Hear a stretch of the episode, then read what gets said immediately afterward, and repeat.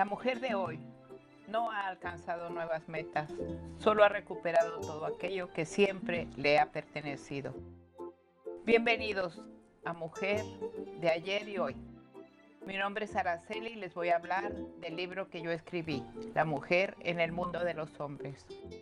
Hoy hablaré de María Valesca, aristócrata polaca, amante del emperador Napoleón Bonaparte y madre de uno de sus hijos, mujer utilizada y humillada de la historia. Pasó a la historia por compartir su vida con uno de los hombres más influyentes de todos los tiempos.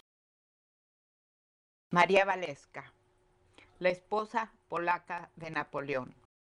María Valesca, su nombre de familia era Laksinska. Perteneció a una de las familias de más pura sangre polaca, noble pero familia arruinada con numerosos hermanos. Quedó huérfana de padre siendo niña.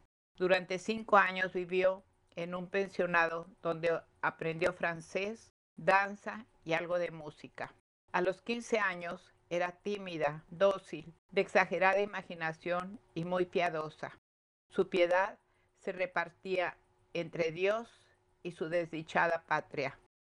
El conde Anastasio Colonna De más de 60 años, la pidió por esposa. Ella solo tenía 17 años. Ella lloró, suplicó y solo accedió cuando vio a su madre atacada por una fiebre.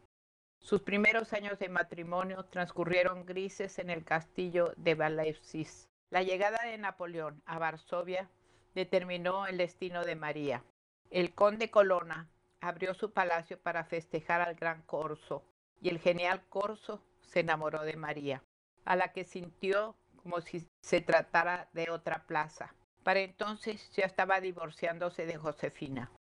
María resistió el asedio amoroso y únicamente se rindió cuando el emperador le prometió la libertad, la unidad y la grandeza de Polonia. Pero María acabó amando a Napoleón. Posiblemente lo amó más, mejor y más lealmente que ninguna otra mujer. Le siguió a Francia, Supo consolarlo sin descanso y jamás le pidió nada. María Valesca amaba únicamente a Napoleón hombre. Con discreción y paciencia infinita, soportó los ultrajes de la emperatriz Josefina y de los cortesanos. Desde un discreto rincón esperó incansable cada una de las visitas de su señor y dueño. Cuando Napoleón se divorcia de Josefina, por algún tiempo pensó en casarse con María, con la que ya tenía un hijo, al que adoraba. ¿Por qué deshizo sus proyectos? Fue necesaria la alianza con Austria. Entre María y Napoleón se interpuso María Luisa, hija del emperador Francisco de Austria, de tan solo 17 años. María marchó a Francia con su hijo. Vivió en Polonia y en Roma.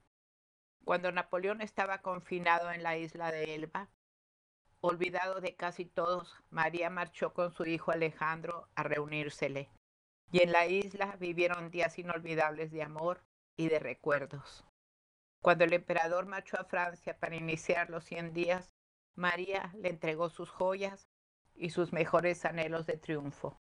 Y nuevamente le tocó esperar y esperar. Indiscutiblemente fue María Valesca, enamorada, leal y sin ambiciones, el más grande y el más noble amor de Napoleón. Esta fue María Valesca, que murió a la edad de 31 años, que nunca olvidó el gran amor de su vida, quien se enamoró de Napoleón a cambio de una Polonia libre, mujer que sufrió, amó y dejó huella en la historia como muchas otras más. Los espero en el próximo capítulo de mi libro, La mujer en el mundo de los hombres, donde vamos a hablar de otra mujer extraordinaria. Chao, nos vemos.